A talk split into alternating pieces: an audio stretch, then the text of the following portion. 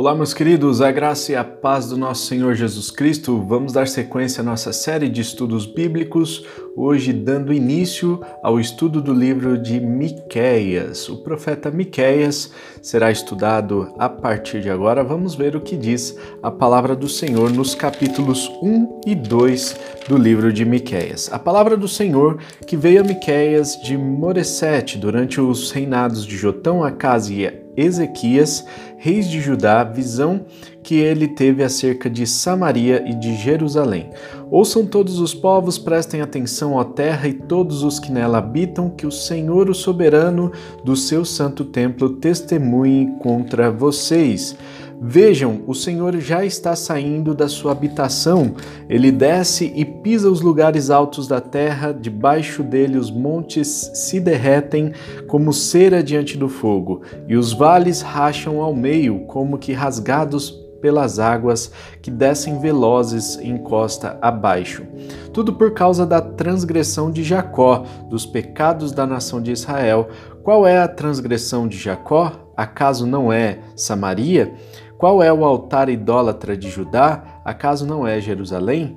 Por isso farei de Samaria um monte de entulho em campo aberto, um lugar para plantação de vinhas, atirarei as suas pedras no vale e porei a descoberto os seus alicerces. Todas as suas imagens esculpidas serão despedaçadas e todos os seus ganhos imorais serão consumidos pelo fogo. Destruirei todas as suas imagens, visto que o que ela juntou foi como ganho da prostituição, como salário de prostituição tornará a ser usado. Por causa disso, chorei e lamentarei, andarei descalço e nu. Uh, uivarei como um chacal e gemerei como um filhote de coruja, pois a ferida de Samaria é incurável e chegou a Judá. O flagelo alcançou até mesmo a porta do meu povo, até a própria Jerusalém. Não contem isso em Gate, não chorem. Habitantes de Bet-Ofra, revolvam-se no pó, saiam nus e cobertos de vergonha, vocês que moram em Safir. Os habitantes de Zaanã não saiam da sua cidade. Bet-Ezel está em prantos, foi-lhe tirada a proteção. Os que vivem em Marote se contorcem de dor, aguardando alívio, porque a desgraça veio da parte do Senhor até as portas de Jerusalém. Habitantes de Laquis, atrelem aos carros as parelhas de cavalos. Vocês foram o início do pecado da cidade de Sião pois as transgressões de Israel foram aprendidas com vocês. Por isso, vocês darão presentes de despedida a Moresete Gati. A cidade de Aquizib se revelará enganosa aos reis de Israel. Trarei um, um conquistador contra vocês que vivem em Maressa. A glória de Israel irá a Adulão rapem a cabeça em pranto por causa dos filhos, nos quais vocês tanto se alegram.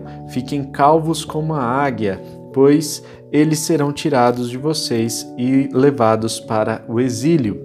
Continuando no capítulo 2, ai daqueles que planejam maldade, dos que tramam o mal em suas camas. Quando alvorece, eles o executam, porque isso eles podem fazer cobiçam terrenos e se apoderam deles, cobiçam casas e as tomam, fazem violência ao homem e à sua família, a ele e aos seus herdeiros. Portanto, assim diz o Senhor: Estou planejando contra essa gente uma desgraça da qual vocês não poderão livrar-se. Vocês não vão mais andar com arrogância, pois será tempo de desgraça. Naquele dia vocês serão ridicularizados, zombarão de vocês, com esta triste canção: Estamos totalmente arruinados, dividida foi a propriedade do meu povo, ele tirou-a de mim, entregou-a a invasores as nossas terras. Portanto, vocês não estarão na Assembleia do Senhor para a divisão da terra por sorteio. Não preguem, dizem os seus profetas, não preguem acerca dessas coisas, a desgraça não nos alcançará. Ó descendência de Jacó, e é isso que está sendo falado. O Espírito do Senhor perdeu a paciência? É assim que ele age? As minhas palavras fazem bem àquele cujos caminhos são retos. Mas, ultimamente, como inimigos, vocês atacam o meu povo. Além da túnica, arrancam a capa daqueles que passam confiantes, como quem volta da guerra. Vocês tiram as mulheres do meu povo dos seus lares agradáveis. De seus filhos vocês removem a minha dignidade para sempre. Levantem-se, vão embora, pois este não é o lugar de descanso, porque ele está contaminado e arruinado, sem que haja remédio. Se um mentiroso e enganador vier e disser: eu pregarei para vocês fartura de vinho e de bebida fermentada, ele será o profeta deste povo. Vou de fato ajuntar todos vocês a Jacó. Sim, vou reunir o remanescente de Israel e os ajuntarei como ovelhas num aprisco, como um rebanho numa pastagem. Haverá ruído de grande multidão. Aquele que abre o caminho irá diante deles. Passarão pela porta e sairão. O rei deles, o Senhor, os guiará. Meus queridos, nós vemos aqui o início do livro do profeta Miqueias e nos capítulos 1 e 2 nós vemos a mensagem de julgamento, essa advertência dada pelo próprio Deus. Essa palavra veio ao profeta Miqueias enquanto ele estava ali servindo no, durante os reinados de Jotão, Acas e Ezequias. Isso significa que era o período do reino dividido, o reino do norte e o reino do sul, e Miqueias profetiza para ambos os reinos. Vejamos aqui que ele dá algumas profecias para Samaria e outras também para Judá. Os capítulos 1 e 2 falam acerca dessa advertência, o julgamento está vindo. Os capítulos 3 a 5 falam de uma promessa, o Salvador está vindo. Né? Então, um Salvador virá para resgatar todo o povo. E os capítulos 6 e 7 do livro de Miqueias fala sobre um desafio. Confiem no Senhor, já que Ele está promovendo todas, toda essa é, questão, todo esse contexto que eles estão vivendo nessa época. O nome Miqueias significa quem é, ó Deus semelhante a ti, né? Então é, é uma uma variante do nome Micaías, né? E, e, muito parecido com Miguel, né? Então seria quem é, ó Deus semelhante a ti. E nós temos algumas informações preciosas aqui que o próprio profeta Miqueias dá em seu livro, que ele cresceu ali na cidade de Moresete, que é que fica nos arredores de Jerusalém. Então isso faz do profeta é, Miqueias alguém que viveu ali a, todo todo aquele contexto do povo, alguém que estava muito próximo do povo. E o, o, o seu texto, né, tudo que está está descrito aqui no livro de Miqueias tem a ver com o caráter de Deus. Então, o nome Miqueias pode nos revelar aqui uma verdade acerca dos escritos do seu livro, né? É, o caráter de Deus que é revelado aqui no, no seu livro, quem pode se comparar a Deus, que é um Deus que não precisa de nenhuma aprovação para o que ele faz. Ele faz porque ele é soberano. Ele se apresenta como soberano aqui já no versículo 2 do livro do profeta Miqueias. Se ele é soberano, ele não depende da aprovação de homem algum para que ele tome as decisões e decida aquilo que vai acontecer é, em relação ao povo. O profeta Miqueias profetizou durante a destruição de Samaria, 722 antes de Cristo foi o ano em que Samaria foi destruída, o reino do norte foi conquistado pelos assírios, e ele foi contemporâneo também de Isaías, Amós e Oséias. Como nós já estudamos esses livros anteriormente, então nós temos aí uma, é, uma introdução mais rápida para esse livro. Nós podemos ver alguns pecados que declaravam a decadência moral que Israel estava vivendo. Então, alguns pecados bem claros eram a hipocrisia, idolatria, imoralidade e a injustiça social. O profeta Miqueias vai pegar no pé do povo em relação à injustiça social, em relação principalmente aos poderosos que estavam oprimindo os mais pobres. É interessante observar que no livro do profeta Miqueias, apenas o versículo 1 é em forma de prosa, o restante é tudo poesia. E isso é muito interessante porque tem um significado mais profundo, principalmente para os hebreus, para os judeus. Para nós, quando o livro foi traduzido, perde um pouquinho de significado na sua essência. E, e isso pode fazer com que a gente perca um pouquinho é, do entendimento do texto. Mas nós temos algumas notas dentro desse livro que nos ajudam a ter um entendimento mais profundo. Por exemplo, já no capítulo 1 tem aqui esse monte de nomes de cidades, né? Então aparece aqui Bet-Ofra, significa casa de poeira, e por isso a poesia diz: revolvam-se no pó.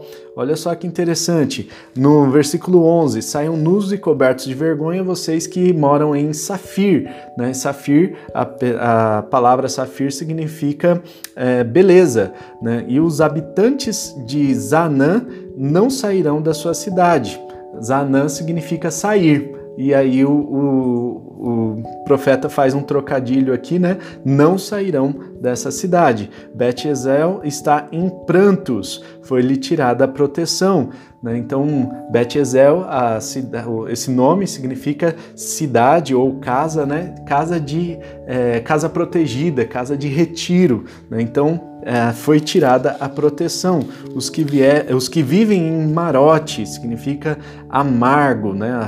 uma cidade amarga ou lugares amargos. Se contorcem de dor, aguardando alívio, porque a desgraça veio da parte do Senhor até as portas de Jerusalém. Habitantes de Laquis é, e a palavra Laquis se assemelha muito a Larek. Larek é a parelha de cavalos. Então, olha só, aqui no próprio texto diz é, que a, a, cidade, os habitantes de Laquis serão como essas parelhas de cavalos.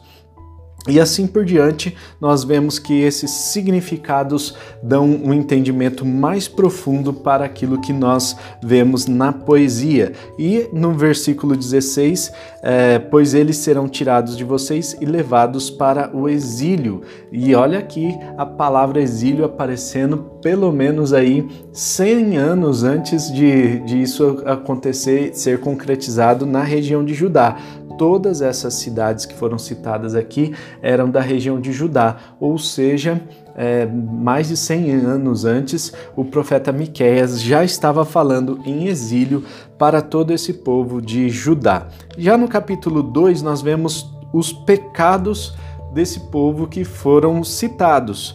É, então nós vemos aqui a cobiça, e uma cobiça não apenas é, de desejar, de ansiar o objeto de outra pessoa, mas uma cobiça que é, se tornou violenta, uma cobiça que gerou violência naqueles, é, naqueles poderosos que cobiçavam a casa dos outros, os, os, terrenos dos outros e praticavam violência contra a família daquelas pessoas que eram donas daquela região. E um outro pecado muito sério que é advertido aqui no capítulo 2 é o pecado de dar ouvidos aos falsos profetas. Não apenas dar ouvidos, mas também advertência contra esses falsos profetas que estavam profetizando as coisas boas, né? Sabe aquela coisa assim de que alguém chega e fala, olha, a coisa tá preta, né? Vai ser ruim, né? Deus está trazendo julgamento e a gente vai passar por momentos de dificuldade, né? Então, o Miqueias ele trouxe aqui um cenário bem diferente daquilo que os falsos profetas estavam trazendo. Os falsos profetas estavam dizendo: "Mas Deus, ele é amor. Deus é, é um Deus tranquilo, é um Deus perdoador. Ele não vai destruir a nação de Israel. Fiquem tranquilos, né? Deus vai vai trazer fartura para a gente. E vejam só o que estava acontecendo. As pessoas estavam crendo nessas palavras de falsos profetas, já que Miqueias trouxe uma palavra de juízo, uma palavra dura, e ele se coloca numa posição aqui de chamar a atenção para a sua mensagem, a ponto de é, estar disposto a aparecer diante de todos nus e des, nu e descalço, né? Então olha só que, é, que cena, né? Miqueias ele chama a atenção do povo para a sua mensagem, trazendo um comprometimento à fidelidade da mensagem que Deus entregou para ele. Já os falsos profetas, que estavam apenas interessados em receber dinheiro pelas suas profecias, nós vamos ver mais adiante no livro de Miqueias que eles recebiam suborno, recebiam. Uh, dinheiro né, para que profetizassem, né, e isso fez com que eles é, entregassem apenas profecias boas. Né? Então, gente, né, aquele falso profeta que levava as coisas tudo no lero, lero, né, no lero, lero, e ficava ali é, falando só as coisas que agradavam os ouvidos do povo mas isso é condenado pelo profeta Miqueias e já no capítulo 2, no finalzinho aqui, nós vemos uma esperança para o povo de Israel. Né? Então, o profeta fiel, ele deve sim desmascarar o pecado, deve anunciar o julgamento, mas ele deve trazer também esperança para o povo, esperança de mudança, esperança de consolo da parte de Deus, porque esse é o caráter do nosso Deus. Deus se apresenta de uma forma completa. Um Deus que é amor, um Deus que é justiça e um Deus que dá esperança para todos o, todas as pessoas, todo o seu povo. Vamos orar? Senhor, muito obrigado, a Deus, porque o Senhor tem um caráter amoroso, um caráter justo e um caráter perdoador.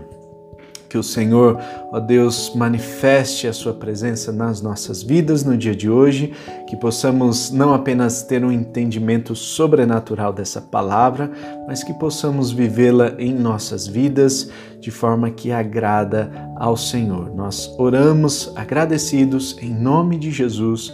Amém e amém. Amém. Não se esqueça de compartilhar esse vídeo com os seus amigos, compartilhe aí para pelo menos umas três pessoas no, seu, no, no, WhatsApp, né? Vamos montar aí uma rede de pessoas que estudam a palavra de Deus, que se aprofundam na palavra de Deus e que desenvolvem essa paixão pela palavra de Deus. Se inscreva no nosso canal para ficar por dentro das novidades e amanhã tem vídeo novo, se Deus quiser. Um forte abraço Tamo junto e tchau!